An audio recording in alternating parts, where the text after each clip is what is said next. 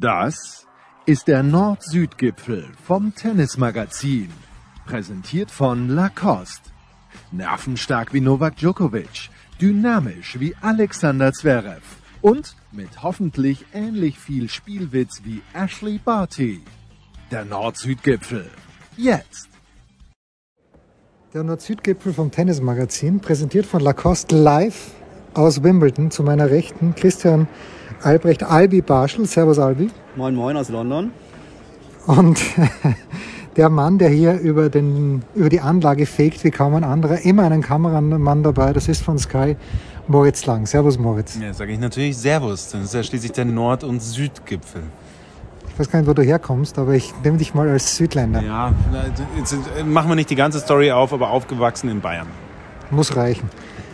Zwei Deutsche im Viertelfinale. Das war uns vor dem Turnier klar. Albi, Angelique Kerber und wer? Oskar Otte. Aber es ist dann irgendwie anders gekommen. Unfassbar, oder? Also wir hätten mit Angie doch gerechnet. Was heißt gerechnet? Aber ein bisschen gehofft. Aber dass es jetzt äh, Tatjana Maria und Julian Niemeyer geworden sind, ja, fantastisch. Woran kann man es irgendwo ran festmachen? Puh, auf erstmal ist eine unfassbare Geschichte. Zwei Deutsche im Viertelfinale, die dann auch noch gegeneinander spielen. Das heißt, wir haben eine deutsche Halbfinalistin sicher. Ich, hab, ich weiß noch, vor einem Monat bei den French Open wurde ich gefragt, wie sieht es im deutschen Damentennis aus? Und dann meinte ich, ja, in Zukunft müssen wir uns darauf einstellen, dass vielleicht keine in die dritte Runde kommt den nächsten drei, vier, fünf Jahren. Und jetzt sitzen wir hier ein Grand Slam Turnier weiter, spielen zwei im Viertelfinale, eine kommt sicher ins Halbfinale und vielleicht geht da sogar noch mehr. Also ich, ich mag es mir gar nicht ausdenken, wenn eine von beiden sogar ins Finale kommt, was dann in Deutschland los ist. Fangen wir mal an mit Tatjana Maria. Moritz, du hast sie vor ihrem Drittrundenspiel, glaube ich, einen Tag lang begleitet und äh, du warst begeistert. Na, einen Vormittag war es dann, aber das ist ja ganz natürlich, weil die irgendwann ja auch ihre anderen Routinen zu machen haben, Match etc. Aber wir waren relativ nah dabei, wie die Familie auf die Anlage gekommen ist. Die kommen hier an, das war irgendwann 8 Uhr, 8.30 Uhr und zu viert. Also der Mann, äh, sie selbst und die zwei Kids. Und da sind mir die Augen schon rausgefallen. Na klar, weil die Jüngere gerade mal 15 Monate jung ist. Und das ist Wahnsinn. Alle, die selber Eltern sind, wissen, wovon wir reden. Mit einem 15 Monate äh, alten kleinen Kind unterwegs zu sein, ist per se schon stressig. Und das Ganze dann noch als Tennismutter mit dem Vater zusammen, der noch dazu ja auch immer parallel an ihrer Seite ist, weil er auch der Coach ist. Das heißt, sie brauchen jemanden, der auf die Kinder aufpasst etc. Da war ich baff erstaunt und ähm, dann hat es mich völlig umgehauen, äh, als ich gesehen habe, wie locker sie mit der Situation umgehen. Und das ist vielleicht das Rezept, wenn man mal so ein bisschen danach versucht zu suchen dass sie entspannt sind mit allem, was passiert. Die Kleine hat gepennt, da war alles äh, in Ordnung. Die ältere von beiden, acht Jahre, Charlotte, die hat einfach ihren Tennisschläger in die Hand genommen und hat den Ball einmal hoch, zurück und hin und her gespielt.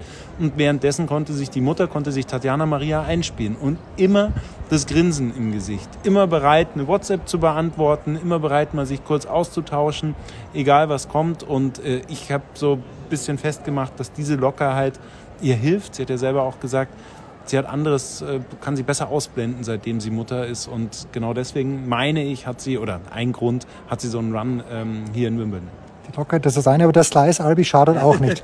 ich liebe diesen Vorhand-Slice. Ich liebe diesen Schlag und ähm, jeder Hobbyspieler, ich spiele auch seit über 30 Jahren Tennis, ich äh, schlag den auch gerne, meistens aus Verzweiflung in der Defensive. Und ich finde es einfach traumhaft zu sehen, wie man mit diesem Schlag Erfolg haben kann äh, auf, auf der großen Tennisbühne. Und ähm, ich kann nur jedem äh, Hobbyspieler sagen, spielt einfach mehr Front Slice, traut euch. Für viele ist es ja so ein bisschen der verbotene, verpönte Schlag ich liebe ihn einfach. Also es ist super. Da möchte ich gerne kurz was anfügen, weil äh, was mich bei ihr fasziniert ist, das haben wir in den Matches jetzt erlebt. Sie macht das ja nicht aus der Not heraus, sondern es ist die Entscheidung, diesen Schlag ja. zu spielen. Haben wir erlebt, als sie dann, ich erinnere mich gerade an den Vorhand Cross äh, gegen Zachary, den habe ich gesehen, absoluter Winner, bam durchgezogen und dann macht sie den Punkt damit. Kein Problem für sie. Aber sie spielt den Slice, weil sie ihn spielen will und mhm. das ist das äh, Tolle. Danke. Ja, wollte ich genau das gleiche sagen, wirklich, weil das, der, der Slice wird in vielen Situationen nur aus der Not gespielt, nur defensiv. Und das zeichnet ja auch Federer so aus, finde ich, dass der das als Stilmittel gehabt hat. Wir haben ihn heute gesehen, Roger Federer. Mhm. Wir sind aber allesamt hier, die wir sitzen, auch begeistert. Albi von Julian Niemeyer. Und jetzt nicht nur spielerisch, sondern ich auch die Pressekonferenzen haben bis jetzt jedes Mal einen Mehrwert gehabt, finde ich ja, es ist unfassbar cool und aufgeräumt und reflektiert, äh, wie, sie, wie sie jetzt diesen Erfolg auch wahrnimmt. Da ist überhaupt, ähm, ja, also als ob sie schon auf diese große Bühne hingehört. Wir sehen das ja häufig bei Spielerinnen, die in der ersten Runde gewinnen und so sich freuen, als ob sie einen Grand Slam-Titel gewonnen haben. Das hat man bei ihr, äh, ähm, sieht man bei ihr nicht, finde ich dann auch sehr erfrischend und ähm, ja, wie, wie sie diesen Erfolg einschätzt. Also ich habe auch das Gefühl, sie weiß ganz genau, ich gehöre dahin. Es hat sich vielleicht ein bisschen länger gedauert, äh, ihr Spiel zu entwickeln. Natürlich waren da einige Verletzungen im Spiel und jetzt die, die ähm, Partnerschaft mit Christopher Kaas, der eine richtige Frohnatur ist. Und ich glaube, dass diese Chemie, die passt einfach. Die, die Frohnatur Christopher Kaas und ähm, die relativ kühle, nüchterne und sachliche Julie Niemeyer. Ich glaube, das ist eine, eine Kombination, die für die nächsten Jahre richtig, richtig fruchtbar sein kann. Und auch Ja. schon ist.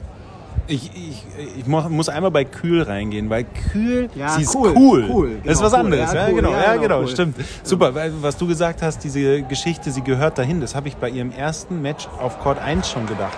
Die stand da mit einem völlig natürlichen Selbstbewusstsein und ich habe da hingeguckt und dachte mir, krass, die füllt den Platz aus. Die ist einfach da bei sich etc. Und das hat mir so wahnsinnig gut äh, gefallen, weil sie auch nicht mehr draus gemacht hat, als es ist. Und das ist ein wahnsinnig schmaler Grad. Den zu treffen ist, glaube ich, nicht leicht. Die Pressekonferenzen habt ihr beide angesprochen. Ich habe mir kurz was mitgeschrieben. Sie meinte ähm, heute einmal, sie hat sich selbst überrascht auf ihrem Center Court Match. Aber das sagt sie dann auch wieder mit dieser Coolness. Auch wieder völlig locker. Und ähm, man merkt es eigentlich gar nicht in der Stimme, dass sie überrascht davon war, sondern sie schildert es uns und für mich hakt sie es auch schon wieder ab und ist auf dem nächsten Schritt und macht schon den nächsten Schritt und bereitet sich jetzt schon wieder innerlich auf das ähm, vor, was da kommt. Ja, nach dem Match gegen Konterweit hat sie, glaube ich, auch sinngemäß gesagt, dass sie gegen jede Spielerin hier eine Chance hat, gewinnen kann. Und das aber eben nicht cocky gesagt. Ja? Also eben nicht, äh, nicht arrogant in irgendeiner Art und Weise, sondern selbstbewusst und zu Recht selbstbewusst. Wir sitzen jetzt am Sonntagabend, Albi. Am Dienstag gibt's dieses Match zwischen den beiden Deutschen. Deine 30-jährige Amateurerfahrung als Spieler sagt dir, wer wird das machen? Es ist so schwer vorherzusehen. Heute war ich mir relativ sicher bei Maria Ostapenko, dass Ostapenko extreme Probleme hat mit ihrem Haut drauf Tennis, mit diesem Slice, was dann ja auch im Verlauf des Spiels dann auch der Fall war. Bei Julie Niemeyer, die ja auch selbst sehr trickreich spielen kann, auch den Slice gerne ein, einsetzt und nach vorne kommt. Ähm, es eine Prognose ist so schwer. Ich glaube schon, dass äh, Tatjana Maria da ein bisschen lockerer, glaube ich, rangehen wird ins Match. Ich glaube, Julie Niemeyer sieht wahrscheinlich schon die große Chance, äh, da hier was richtig, richtig Großes zu reißen. Und ähm, ja, ich sehe, vom Spielerischen sehe ich leichte Vorteile für Julie Niemeyer, vom Mentalen sehe ich äh, Tatjana Maria so ein bisschen im Vorteil. Moritz? Ja, sind wir bei 50-50. Gehe ich mit. So kurz kann ich es beantworten. Der Nord-Süd-Gipfel vom Tennismagazin, präsentiert von Lacoste. Jetzt kommen die unangenehmen Themen. Oder vielleicht sind es angenehme Themen, denn der Albi und ich sind gestern vier Stunden lang gesessen bei Nick Kyrgios und bei Stefanos Tsitsipas. Albi war besser ausgerüstet als ich, möchte ich sagen. Ich habe gefroren. Wie, wie jemand, der im Winter zum Skifahren ohne Jacke geht. Äh, Alles halb so wild. Und die Pressekonferenz, Albi, Pressekonferenzen, muss man sagen, danach waren ja fast spannender, das, und das Match war schon sehr spannend, aber waren fast spannender als das Match selbst. Und ich bin sehr, sehr unentschlossen, auf wessen Seite ich mich schlagen soll. Hast du da eine Entscheidung für dich schon getroffen? Definitiv, ich bin auf der Seite von Stefanos Tsitsipas und ich finde, Moritz hat das gestern auf Twitter sehr, sehr gut beschrieben. Das war eine super PK von äh, Stefanos Tsitsipas, sehr reflektiert, sehr drüber nachgedacht, was er sagt, wie er was sagt. Wenn man jetzt so sich die Berichterstattung äh, heute anschaut, kommt es vielleicht ein bisschen anders rüber, aber ich fand das sehr aufgeräumt und er hat wichtige Dinge angesprochen, auch das mit dem, mit dem Mobbing. Und ich war immer eigentlich ein Kyrgios-Fan am Anfang, aber mittlerweile ist es mir einfach zu viel, dieses Dauergebrabbel auf dem Court, sich wegen jeder Kleinigkeit äh, besch beschweren und ähm, im Endeffekt er stilisiert sich immer als Opfer und wenn er was was falsch macht, dann ist, es- ist es nicht seine Schuld, sondern andere Schuld. Aber wenn jemand anderen Fehler macht, dann schmeißt er sich sofort drauf. Und ich finde das eine, eine gewisse Doppelmoral und dann ist so ein bisschen dieses Practice what you preach und er sollte dann auch ähm, ja das halten, auch was er von anderen äh, einfordert, genau das, das zu machen und das macht er, finde ich, nicht. Moritz nickt. Jetzt nein. Ich habe den Finger gehoben und genickt, weil ich gesagt habe, jetzt will ich. Jetzt ist es ein Nord-Süd-Gipfel, weil ich jetzt mal mm, den ganz anderen Schwung reinbringe. Äh, Ich habe den Tweet abgesetzt nach der Pressekonferenz von Tsitsipas. Aufgeräumt, sachliche Kritik etc. Und ich war erstmal auf Tsitsipas Seite, weil auch mich es wahnsinnig macht, alleine dabei zuzuschauen, wie Kyrgios mm, seinem Gegenüber, sein Gegenüber auffühlt. Und äh, ich finde das nicht immer sportlich, was er da tut. Aber als Nick Kyrgios auf die Pressekonferenz gekommen ist und argumentiert hat, übrigens, ich habe nichts getan, was ich nicht tun darf. stimmt. Da ist bei mir der Groschen gefallen und da ist mir irgendwann klar geworden, eigentlich hat Tsitsipas gestern alles falsch gemacht, was man falsch machen kann. Nick Kyrgios hat Dinge getan, die man nicht tun sollte auf dem Court, die nicht unbedingt sportlich sind, nicht immer nett, aber er hat nichts Verbotenes getan. Vor allem nicht bis zu dem Zeitpunkt, als Tsitsipas den Ball in Richtung ähm, Zuschauer geprügelt hat. Vielleicht eigene Box, aber vielleicht was für die Box ist- gemeint, das ist wurscht, aber ist der Ball egal. hat er rausgeschmissen. Ja, genau. Er, er, er nimmt wissentlich in Kauf, einen Zuschauer, eine Zuschauerin zu verletzen. Da sitzen Kinder etc. Das ist nicht passiert, zum Glück, und deswegen kann man das vielleicht ein bisschen abschwächen. So, und dass Kyrgios dann aufsteht und eine Disqualifikation fordert, geht nicht, ist zu unsportlich, aber auf eine Art nachvollziehbar, weil ich folge ihm komplett in der Argumentation, Also er wenn er wäre sagt, rausgeflogen. er wäre sofort rausgeflogen. Sofort. Weil er halt das Bad Boy-Image hat. Ähm, Und nach beiden Pressekonferenzen, wenn ich dann das zusammenlege und einen Strich drunter ziehe, sag ich, Kyrgios nervt mich furchtbar, er ist drüber, obwohl ich ihn auch immer verteidigt habe, bis hierhin. Ähm, Aber er ist im Recht. Und Stefanos Tsitsipas hat gestern sich überhaupt nicht unter Kontrolle gehabt und äh, unter Kontrolle gehabt, hat es nicht gebacken bekommen, da rauszukriegen, irgendwie se- seine Gedanken rauszuziehen etc. Und ähm, hat zu viel Mist gebaut. Das ist für mich dann Albi aber auch ein Versagen des Trainerteams von Tsitsipas, weil die wissen ja, was auf ihn zukommt. Und Tsitsipas hat einen Mentaltrainer, soweit ich weiß, der muss sich da besser unter Kontrolle haben, weil es ist ja nichts Neues, das was Kyrgios macht. Ja, da muss ich Moritz äh, schon recht geben, dass äh, Tsitsipas extrem viel falsch gemacht hat und dass er sich auf diese, er ist quasi in den Kopf gekommen. Also Kyrgios ist in den Kopf von Tsitsipas gekommen und ähm, er weiß eigentlich genau, was ihn erwartet hat. Und ich nenne jetzt mal das Positivbeispiel. Ich glaube, Yannick Sinner, der ist da extrem kühl einmal in einem Match damit umgegangen, wo auch, äh, ich weiß nicht, bei welchem Turnier dieses Jahr das war. Und der hat das einfach kühl und nüchtern runtergespielt, als Kyrgios die Mätzchen gemacht hat. Und da muss Tsitsipas sich unter Kontrolle haben und darf sich auch nicht beschweren, dass er... Äh, ähm, dass er nicht disqualifiziert wurde. Also das hätte äh, der Fall sein können. Ähm, ich erinnere mich aber an eine Situation bei den Australian Open, glaube ich, als Kyrgios äh, den Schläger irgendwie, glaube ich, irgendwas ins Publikum, ein Kind getroffen. Da hat er den Vorfall runtergespielt. Jetzt fordert er sofort die Disqualifikation. Das ist so ein bisschen Doppelmoral. Aber ich glaube, hätte Kyrgios gestern diese Szene gemacht mit dem ähm, Wegschlagen des Balles ins Publikum, wäre er sofort disqualifiziert worden. Und da hat Kyrgios auf jeden Fall einen Punkt. Nein, das war in diesem Doppel mit Kokinakis, ich erinnere mich genau, das war auf einem der Nebenplätze, war Viertelfinale vielleicht, wo er den Ball, wie du sagst, ins Publikum schießt und da ein Kind trifft. Ja, und die ganze Entschuldigung hilft halt nichts. So, Nick Kyrgios wird das Turnier vielleicht gewinnen, eher nicht.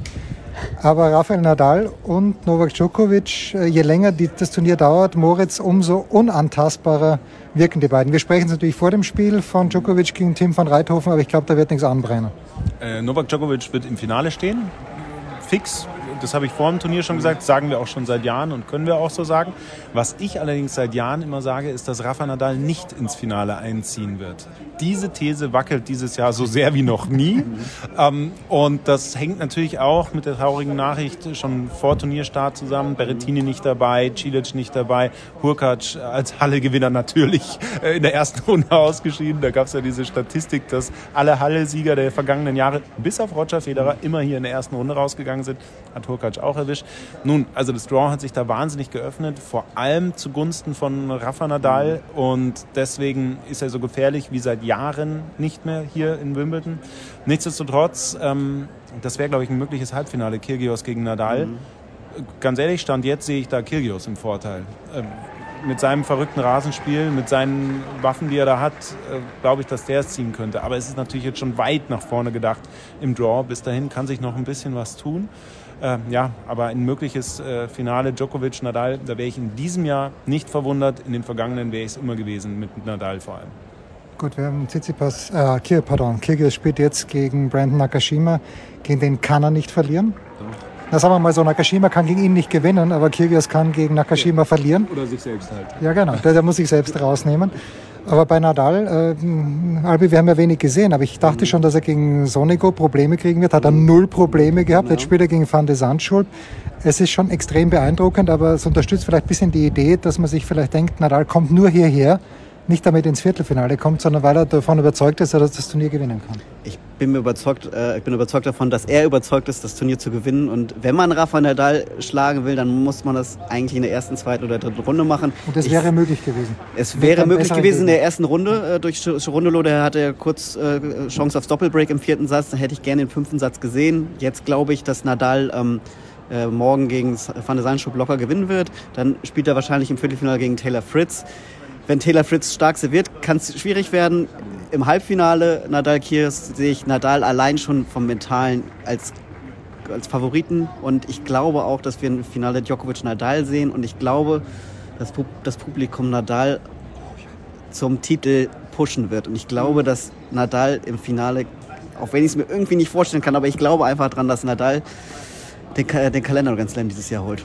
Oh, hört, hört, hört. Also es wird vom Publikum her vielleicht nicht ganz so sein, wie es in Paris war, aber ich hatte das Glück, dort zu sein. Es war unfassbar, ein unfassbares Heimspiel für Rafa im Viertelfinale da gegen Djokovic. Ich war äh, nicht in Paris, aber ich glaube, es wird hier nicht minder heftig äh, gegen Djokovic sein und für Nadal. Äh, nichtsdestotrotz erinnere ich mich natürlich an die Aussage von 2019 äh, gegen Roger Federer, als er gesagt hat, immer wenn sie Roger angeschrien haben oder mhm. angefeuert haben, habe ich die Ohren umgestellt auf Djokovic. Und er hat sich einfach vorgestellt, dass sie na seinen Namen rufen. Und das wird er gegen Nadal, wenn es dazu kommt oder welcher Gegner es auch immer sein wird, äh, auch machen. Und es scheint ihm damals gelungen zu sein. Warum sollte es ihm nicht nochmal gelingen? Deswegen bleibt er für mich der haushohe Favorit hier auf den Titel in Wimbledon. Eine kurze Sache noch, weil die Wahrnehmung von Moritz Lang und mir in einem Punkt komplett unterschiedlich war.